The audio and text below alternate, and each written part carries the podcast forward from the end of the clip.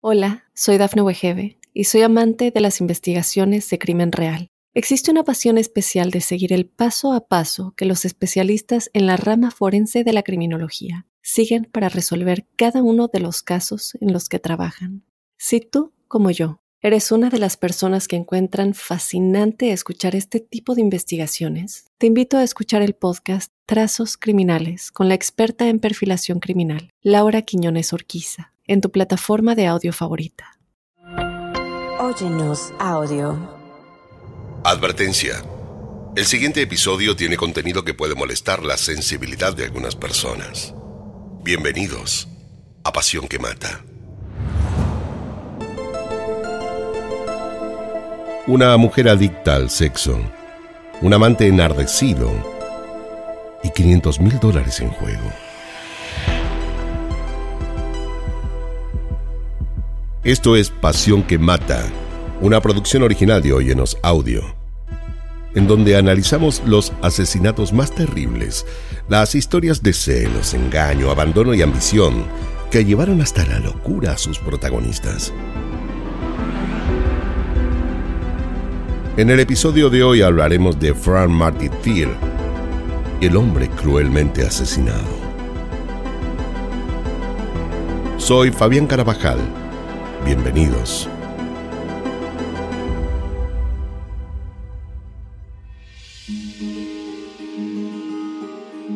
Frank Martyr y Michelle Forcier se conocieron en el colegio secundario.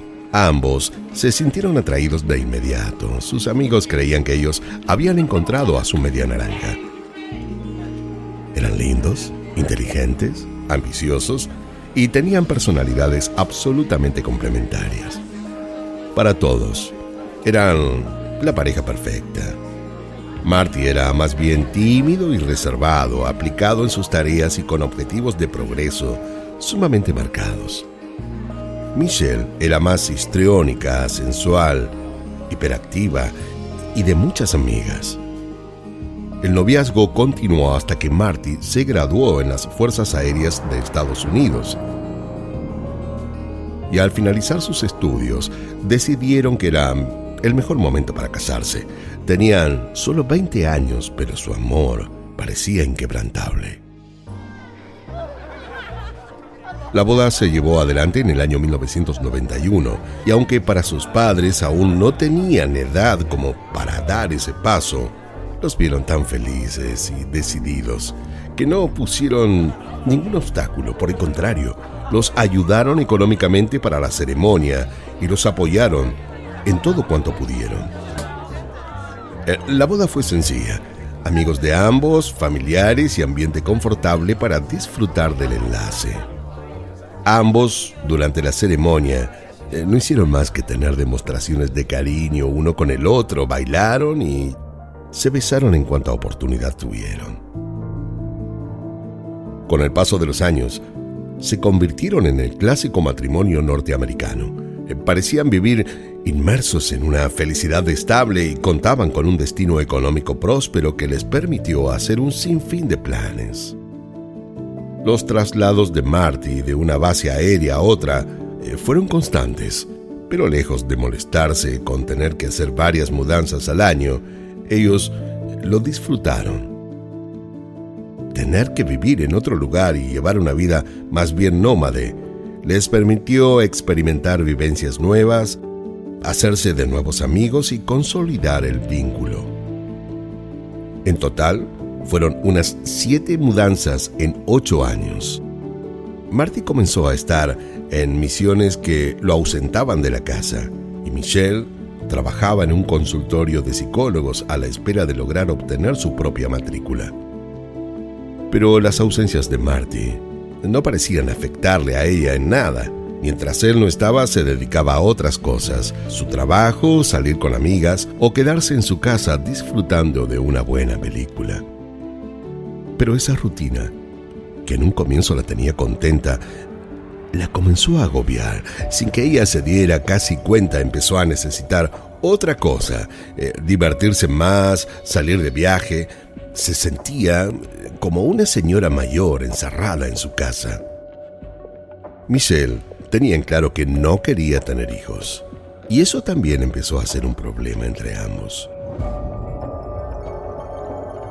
Cuando Marty llegaba de las misiones, quería descansar y estar tranquilo en su casa con ella, pero Michelle necesitaba salir a cenar, salir de fiesta, y esto hizo que comenzaran con discusiones más bien fuertes entre ambos. Marty se puso más firme con la idea de tener hijos, y Michelle intentó explicarle que ella ya había criado a dos. Y es que cuando sus padres se separaron, su madre comenzó a trabajar de tiempo completo.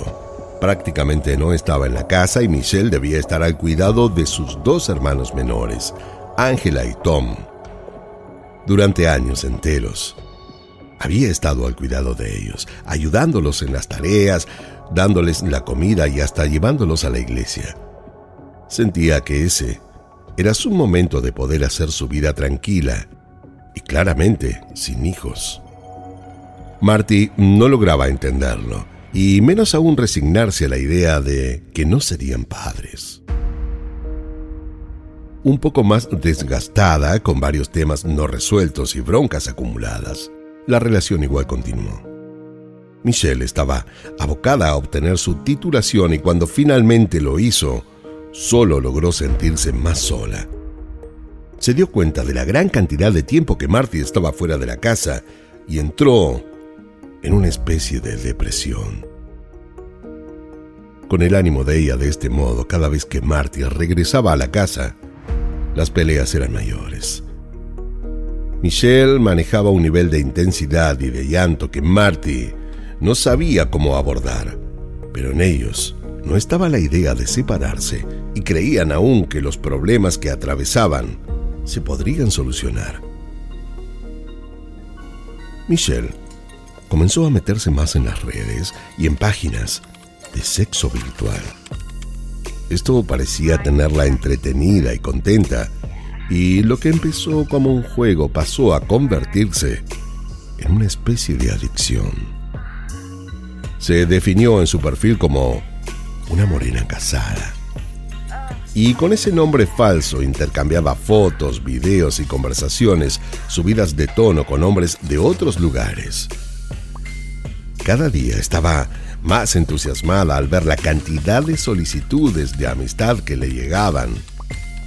Jamás se había sentido tan sexy ni atractiva, y menos aún solicitada.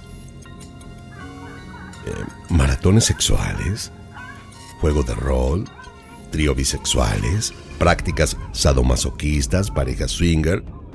Acababa de descubrir un mundo nuevo y se sentía fascinada. En poco tiempo esto ocupó su cabeza al ciento por ciento. Dejó los ansiolíticos y antidepresivos y empezó a circular por la web extasiada. Todo era bien bonito, hasta que se topó dentro de la misma red con otro miembro de las Fuerzas Aéreas el sargento John Michael Diamond. John tenía 28 años, era guapo, divertido y se había graduado del secundario y alistado en la Armada de los Estados Unidos el mismo año en que ella y su marido se habían casado. John, al igual que Marty, provenía de una familia de militares. Su abuelo había estado prisionero en la Segunda Guerra Mundial y su padre era veterano de Vietnam. John, al igual que ella, estaba casado. Su matrimonio parecía caerse a pedazos, producto de todas sus infidelidades, pero a él le parecía importarle bien poco. Durante días, semanas y hasta meses, el coqueteo entre ellos fue de tiempo completo y, muy subido de tono. Mensajes de texto, fotos y el deseo ferviente de ambos de lograr verse pronto Tenían que programar el encuentro. Ya no les alcanzaba más lo virtual. Querían verse cara a cara y comerse la boca a besos. Marty, mientras tanto, estaba fuera de saber esta situación. Desconocía por completo en qué cosas invertía su tiempo Michelle cuando él no estaba. Para ese entonces, Marty y Michelle estaban viviendo en la base aérea de Pop en Fayetteville, Carolina Norte, y John vivían en la base militar Fort Bragg como soldado de las fuerzas especiales muy cerca de Fayetteville.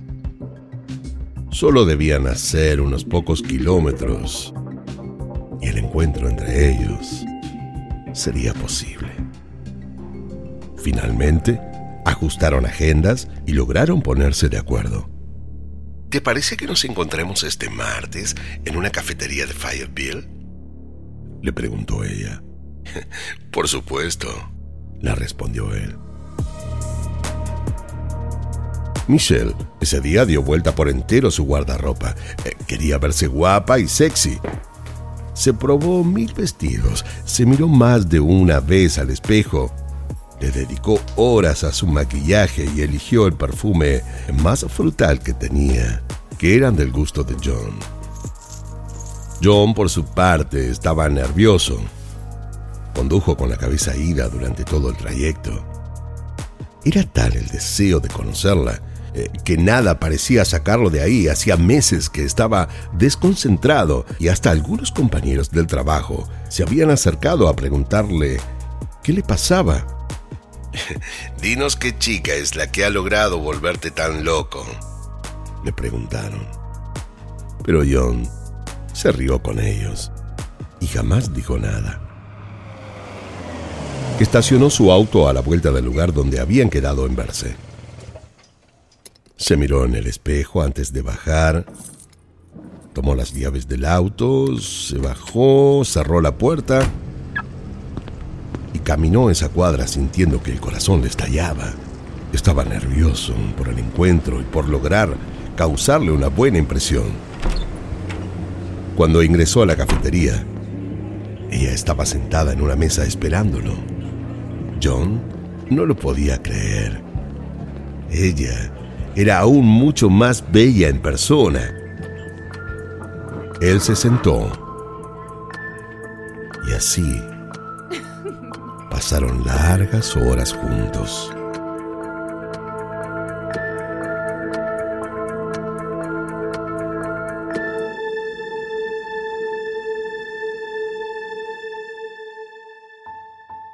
Hola, soy Dafne Wegebe y soy amante de las investigaciones de crimen real. Existe una pasión especial de seguir el paso a paso que los especialistas en la rama forense de la criminología siguen para resolver cada uno de los casos en los que trabajan. Si tú, como yo, eres una de las personas que encuentran fascinante escuchar este tipo de investigaciones, te invito a escuchar el podcast Trazos Criminales con la experta en perfilación criminal, Laura Quiñones Orquiza en tu plataforma de audio favorita. La atracción que habían sentido el uno por el otro fue aún más intensa. Tuvieron sexo, se rieron y ese día comenzó su romance. Ellos juntos eran la pimienta que sentían que les faltaba hacía tiempo a sus aburridas vidas. Pasaban juntos todo el tiempo que podían. Iban a las discotecas de Fireville y empezaron a frecuentar parejas swinger. La aventura entre ellos ya no les resultaba suficiente desafío. Eh, necesitaron sumar más personas a sus aventuras amorosas y a medida que pasaba el tiempo querían más y más y más fiesta. Pero un día que Marty llegó a la casa sin aviso luego de un curso de entrenamiento que lo había tenido ausente por varios días y vio a Michelle distinta no pareció siquiera registrar su presencia. Y cuando se dio cuenta que era él, le dio un beso en la mejilla. Sin ningún tipo de alegría en su rostro, y luego siguió haciendo sus cosas en el computador. Marty intuyó que algo pasaba. Ella ya no era la misma, y le pidió si podían conversar. Sé que hemos pasado por muchas peleas y encuentro que es el momento de que podamos hacer terapia de pareja. Mira, nuestro matrimonio para mí significa mucho y no quiero que nos desencontremos más, le dijo. Michelle no estaba de acuerdo. No creía que nada de lo que los había unido pudiera resurgir, pero a desgano y para no generar más conflicto, movió su rostro en señal de aceptación. Juntos escogieron un terapeuta y comenzaron con las sesiones. En el primer encuentro que tuvieron, Marty parecía desatado. Había encontrado el lugar perfecto para poder quejarse de Michelle por todo. Dejó bien en claro que él pretendía una mujer mucho más hogareña, que Michelle se la pasaba saliendo con amigas y que cuando él no estaba, ya ni sabía qué cosas estaba haciendo o a qué compañías frecuentaba. También habló de su deseo ferviente de tener hijos. Cuando por fin se cayó, le tocó el turno a ella. Michelle, aprovechando la situación, decidió no quedarse atrás y no dudó en exponer lo suyo. Marty es obsesivo. No le gusta que yo salga y haga mi vida. Por Dios, con qué descaro lo dice, siendo él el que comenzó a no estar nunca en casa. La terapeuta se dio cuenta de inmediato que ellos no parecían tener cosas en común. Los deseos de ambos eran diametralmente opuestos, y lo que en algún momento los había unido, hoy ya no parecía existir. Tenían proyectos de vida prácticamente incompatibles. Mientras él buscaba la paz del hogar, ella rogaba por noches de fiesta. Las sesiones de terapia duraron unos meses hasta que Michelle un día se cansó de todo. Luego de una acalorada discusión, tomó sus cosas y decidida se marchó. Ya para junio del año 2000 había alquilado un departamento y a las semanas ya estaba viviendo junto con John. Todo parecía soñado. La convivencia entre ellos era aún mejor de lo que podrían haber pensado. Se reían, salían, volvían a la casa a cualquier hora, eran tal para cual y hasta se tomaron unas largas vacaciones en las Antillas holandesas. Y comenzaron a fantasear con vivir juntos en el Caribe. Estando en las islas, Michelle aplicó para un trabajo en la Universidad de Medicina de Saba en los formularios escribió que John era su novio, aunque ambos continuaban aún casados con otras personas. Cuando se enteraron de que el director de la institución era un ex fiscal norteamericano, Michelle y John, decidieron abandonar la idea. Pensaron que jamás les daría la posibilidad y siguieron juntos, soñando nuevos rumbos. Pero como era predecible, esta especie de idilio les duró más bien poco. A medida que la relación se afianzaba, Michelle volvía a sentir el hastío que había sentido con Marty. La rutina de un hogar familiar eh, no parecía tener ningún tipo de atractivo para ella. John resultaba ser más de lo mismo y lejos de haber sido el salvador de su insípida vida, se convertía en el protagonista de una nueva vida sin ton ni son. Allí, Michelle fue que decidió volver con Marty y este pareció perdonarla. Pero ella no había concluido su relación con John. Aunque Marty no lo sabía, John había vuelto a ser su amante y sumó además nuevos hombres a su lista que conocía a través de la web. Si bien tenía la formación adecuada como psicóloga como para darse cuenta que algo no estaba bien en ella, tomó con muy poca seriedad lo que ocurría y simplemente siguió adelante. Pero John no la estaba pasando bien. E, e, él sentía que se había enamorado y no lograba comprender cómo luego de todo lo que habían vivido juntos, ella había decidido irse con un hombre al que aseguraba no amar. Cuando Michelle regresó con Marty, él hizo mucho hincapié en que debían retomar terapia, y de hecho fue lo que hicieron.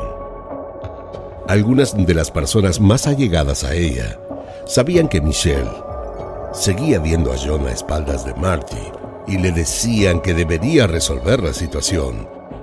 Además, ambos eran hombres sumamente temperamentales y todo podía terminar acabando en un verdadero desastre si ella no resolvía de forma adulta la situación. Solo para dejarlos tranquilos, les aseguró que lo haría, pero sabía que les estaba mintiendo. John estaba mal. Eh, se veían poco y él comenzó a sentir que no podía vivir sin ella. La llamaba todo el tiempo por teléfono, le enviaba mails a modo de cartas de amor, le hacía llegar flores, chocolates y otros obsequios. Pero nada parecía surgir efecto. Michelle continuaba sin prestarle atención, hasta el punto que ya no le contestaba los mensajes ni le atendía el teléfono, y John, desesperado, le escribió un último mail. Bebé, siento que hice algo mal. Por favor, dime qué hice. Eh, no me llamas, no me atiendes, nada. Eh, dime, dime cómo puedo remediarlo. Haría lo que me pidieras para volver a estar contigo. Y Michelle no dudó en responder pronto ese mail. Tuvo en claro que podía pedirle algo y que él gustoso lo haría.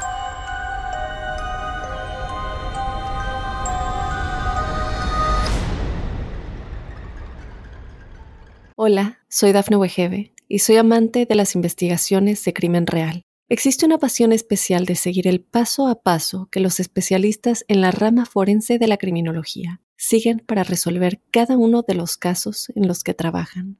Si tú, como yo, ¿Eres una de las personas que encuentran fascinante escuchar este tipo de investigaciones? Te invito a escuchar el podcast Trazos Criminales con la experta en perfilación criminal, Laura Quiñones Orquiza, en tu plataforma de audio favorita. Se acercaba Navidad y como solían hacer, salieron Michelle y Marty a cenar a un restaurante con amigos para despedir el año y darse buenos deseos para el siguiente.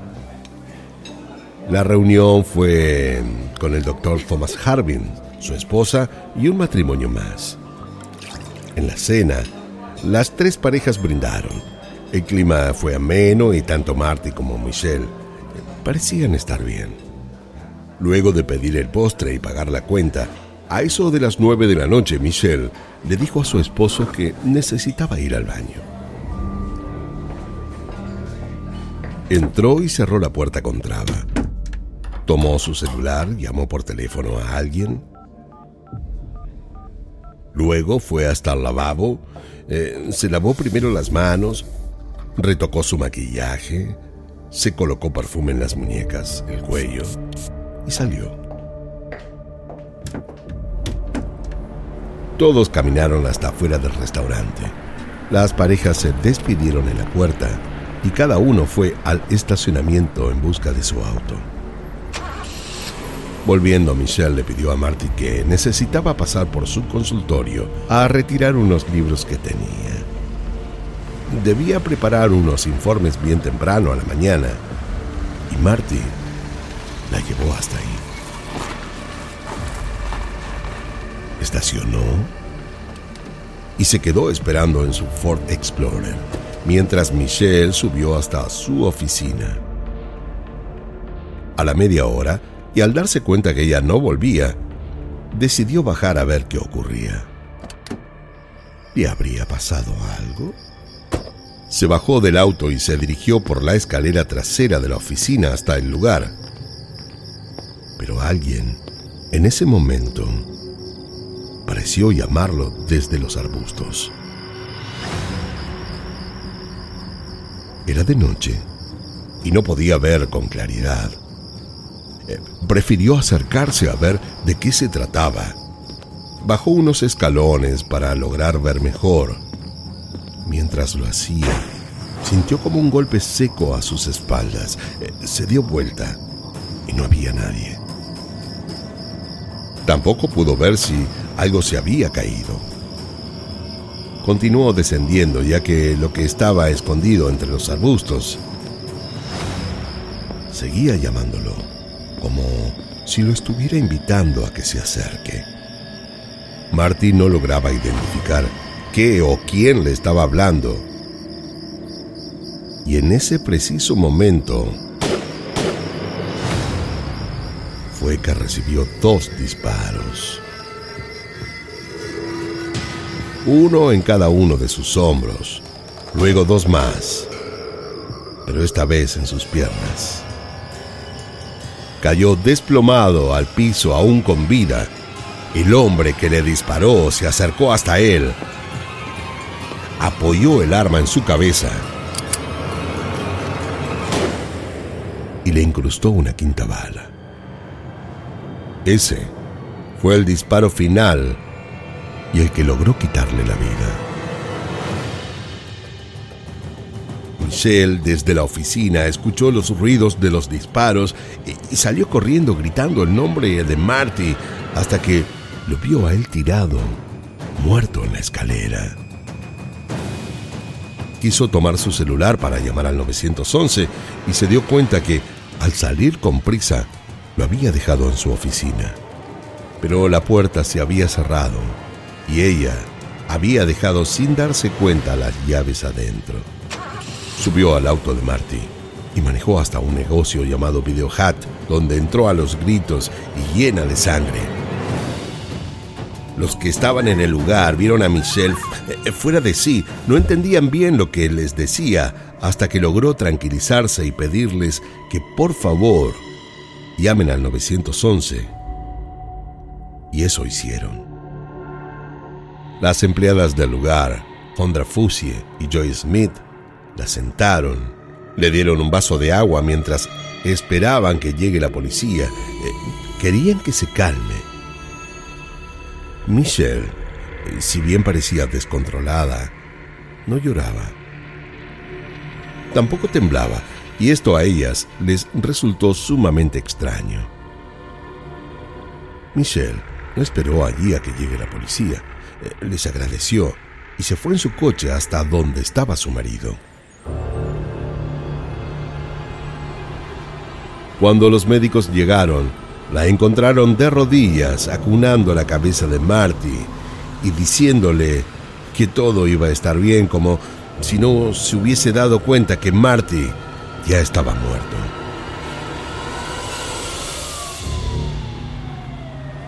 La ambulancia se llevó el cuerpo de Marty a la policía forense para su posterior peritaje y una vez realizado, Marty fue trasladado al cementerio donde se llevaría a cabo la ceremonia de su funeral. Fue enterrado en el cementerio de la Academia de la Fuerza Aérea en Colorado Springs, en una ceremonia grande. Familiares, amigos, compañeros de las fuerzas, era mucha la gente allí presente. En su ataúd, Michelle escribió, Mi querido Marty, Sé que puedes escuchar mi corazón aullando de pena, buscando tu alma en mis sueños, esperando que llegues a mi puerta y me digas que todo ha sido un error. Si vuelves a casa hoy, yo nunca más me enojaré por nada. Te besaré y te abrazaré hasta que mis brazos colapsen. Michelle parecía sumamente triste por la muerte de Marty y la policía, por su parte, intentaba avanzar en la investigación sin resultados.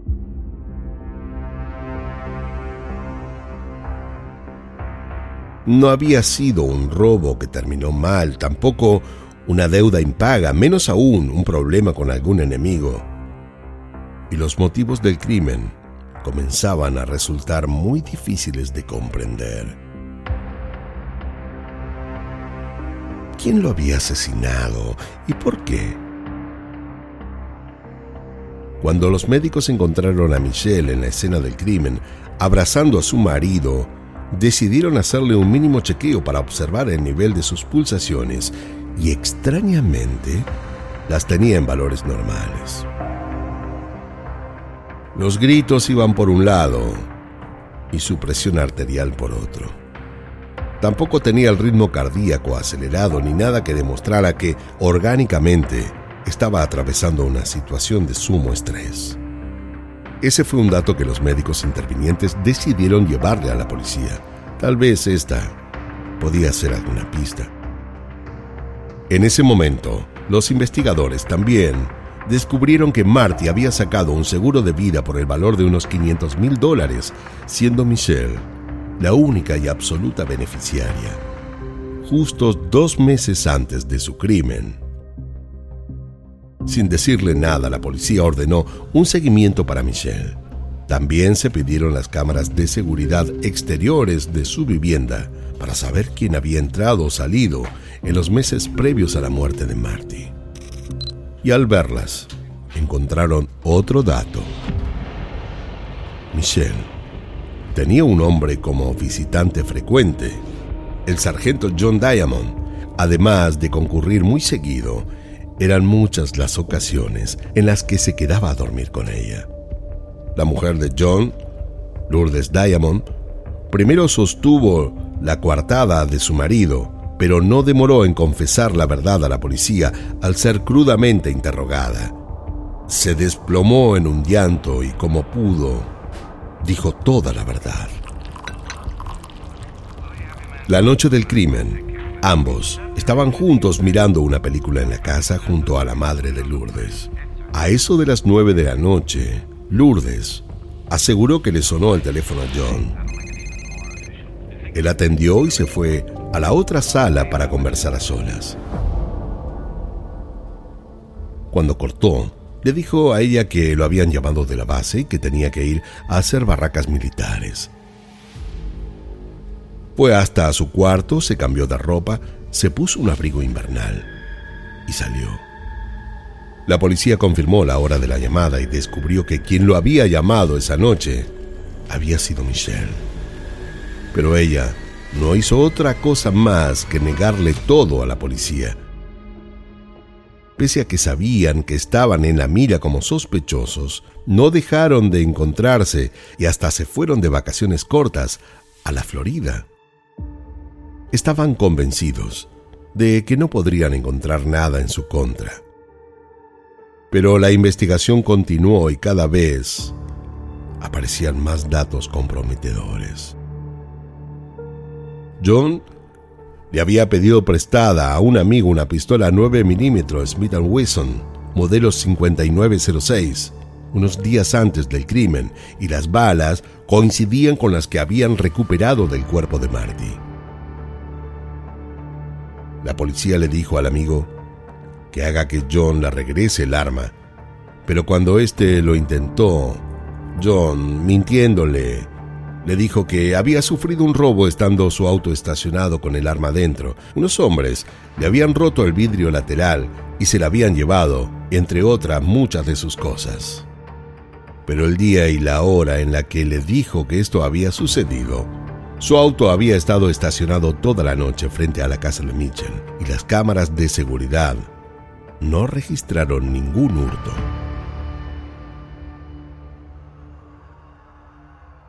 En marzo del año 2001, John fue imputado por el crimen de Marty y la justicia militar presionó para que Michelle fuera también imputada. En agosto del 2001 comenzó el juicio contra John en los tribunales militares y Michelle fue llamada como testigo, pero se rehusó a responder las preguntas y John fue condenado y enviado a la cárcel militar de Fort Leavenworth, en Kansas, para cumplir una cadena perpetua. Todos estaban convencidos de que Michelle había sido parte del complot para matar a Marty pero mientras aún la seguían investigando, de un día para el otro, ella se escapó. Dejó su residencia en Luisiana y se convirtió en fugitiva. Antes de hacerlo, estudió todo con mucha rigurosidad. Falsificó su documento de identidad, armó un certificado de bautismo y una partida de nacimiento con datos falsos. Se cortó y se tiñó el pelo y hasta intentó cambiar su acento. Leyó libros como Renacer en los Estados Unidos de América, Secretos para obtener una nueva identidad y cómo desaparecer en los Estados Unidos. Lo más llamativo de todo fue que se sometió a cirugías plásticas del rostro para cambiar su cara. Michelle había logrado convertirse en otra, mientras en mayo del año 2002 un gran jurado la acusaba de asesinato. Las fuerzas especiales Marshall sabían que la encontrarían. Michelle no duraría mucho tiempo sola, por lo que decidieron buscarla en redes. Ella sola caería. A los meses un hombre apareció como posible amante de Michelle. Tenía las características de los jóvenes con los que Michelle acostumbraba a relacionarse y este fue puesto inmediatamente bajo vigilancia. Sin saberlo, él fue quien los llevó hasta el escondite de Michelle. Vivía en un departamento que había alquilado en Lauderdale by the Sea, en el estado de Florida, bajo el nombre de Lisa Pendragón. Junto a ella, dos perros y un loro. Michelle había logrado hacerse querer entre sus vecinos. Les había hecho el cuento de que escapaba de un novio agresivo y que las marcas que tenía cada vez que se sometía a alguna operación se correspondían con golpes que él le había dado, en encuentros que habían tenido con la intención de solucionar las cosas. El 15 de agosto del año 2002, Michelle fue arrestada. La justicia estaba decidida a ofrecerle un trato si confesaba todo el crimen en detalle, reducirle la pena a solo ocho años. Pero ella no se imaginaba ni un día entre rejas y estaba segura de que lograría convencer al jurado de su inocencia. El fiscal que presentó el caso en el año 2004, Greg Butler, la acusó de haber planeado el crimen para cobrar el seguro de su marido y la describió ante el jurado como una mujer oscura, manipuladora, cínica, fría y con un corazón malvado. Michelle se había convertido en una coleccionista de hombres, su promiscuidad sexual, su negación a tener descendencia y sus creencias en la religión Wicca, una mezcla de brujería con prácticas rituales antiguos, fueron parte de lo que se habló en el estrado y nada pareció ayudarla demasiado. Todo quedó expuesto. Sus ideas de quedar sana y salva de este crimen habían sido erradas. Los reiterados engaños a su esposo, sus encuentros sexuales y sus antiguas orgías no cayeron con agrado al jurado. Y luego de seis horas de deliberación donde parecían no lograr ponerse de acuerdo, uno de ellos se acercó hasta el juez y le dio el veredicto. Michelle era declarada culpable. Su sentencia fue de prisión perpetua sin posibilidad de libertad condicional y con tan solo 34 años de edad pasaría el resto de su vida en la cárcel. Actualmente está en el Correccional de Mujeres en Raleigh, Carolina del Norte, y ya tiene más de 51 años.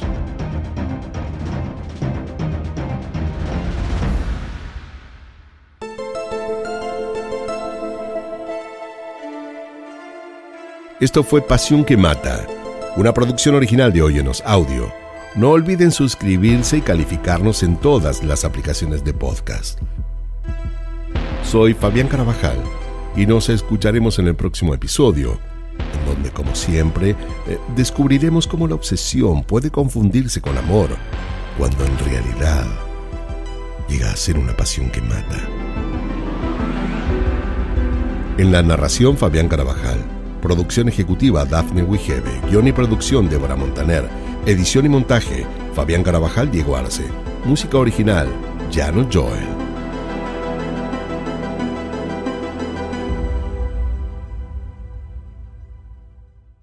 Hola, soy Dafne Wegebe y soy amante de las investigaciones de crimen real. Existe una pasión especial de seguir el paso a paso que los especialistas en la rama forense de la criminología siguen para resolver cada uno de los casos en los que trabajan. Si tú, como yo, eres una de las personas que encuentran fascinante escuchar este tipo de investigaciones, te invito a escuchar el podcast Trazos Criminales con la experta en perfilación criminal, Laura Quiñones Orquiza, en tu plataforma de audio favorita.